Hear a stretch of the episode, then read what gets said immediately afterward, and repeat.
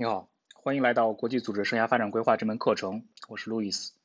在这一讲当中，我希望和你聊一聊以联合国为代表的国际组织中普遍实行的配额这一概念。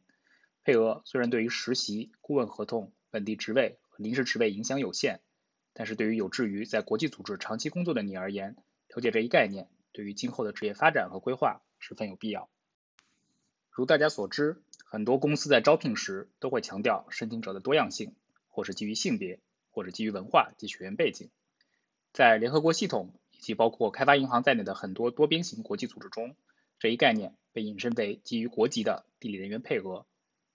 即 geographical distribution 或者 geographical representation。我们都知道，每个国家的经济发展水平有所不同，其参与国际事务的程度、影响力以及公民的受教育水平也多有区别，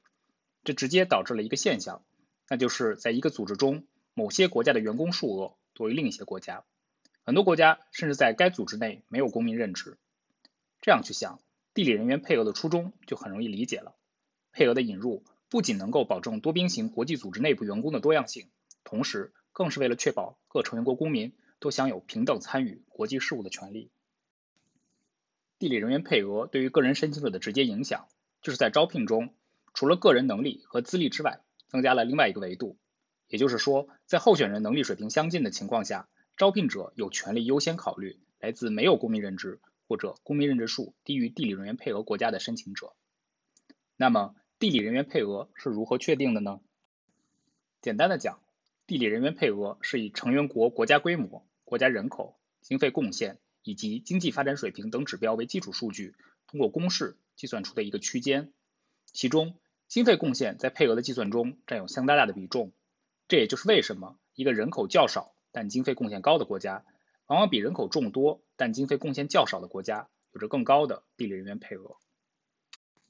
举个例子，按照以上指标计算，某个国家在某个联合国机构内应有二十五至三十五人任职，那么如果该国公民的实际任职人数低于二十五人，即为低于配额；反之，如果高于三十五人，即为高于配额。从理论上讲，如果一个国家的公民任职数已经高于或处于地理人员配额的区间内，该国公民申请职位时获得面试的几率一定会小于低于配额国家的申请者。除了公民任职人数之外，有些机构还会将职位的影响力高低纳入人员配额的考虑范围，这也十分容易理解。高等级职位拥有着更多的决策权利和在组织内部的影响力，因此在人员配额中理应区别对待。地理人员配额同样影响着许多结构性的选拔考试，这也是中国籍公民并非每年都有机会参加联合国青年专业人员选拔 YPP 的原因。在这一讲的最后，我希望你能够通过公开的信息解锁，了解中国在各个国际组织中人员配额的情况和任职人员趋势。相信在了解这些信息后，你会对自己在国际组织的职业发展更有信心。感谢你的收听，我们下一讲见。